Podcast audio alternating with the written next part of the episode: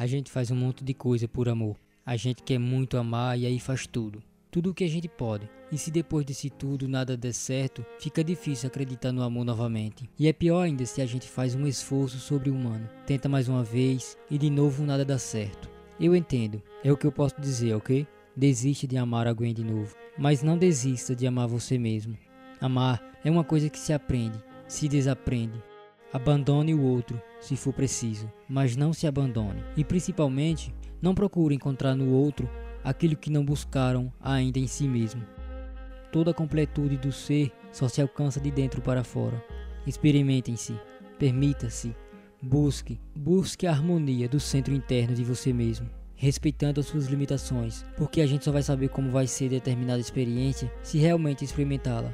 Shakespeare falou uma vez: nossas dúvidas são traidoras e nos fazem perder o que com frequência poderíamos ganhar por simples medo de arriscar. E no fundo, eu continuo concluindo que tal profundidade desse sentimento na gente fica impossível desistir realmente dele. Desistir de buscá-lo, sentir, nem que seja uma noite, nem que seja para senti-lo por um segundo no fundo do nosso ser.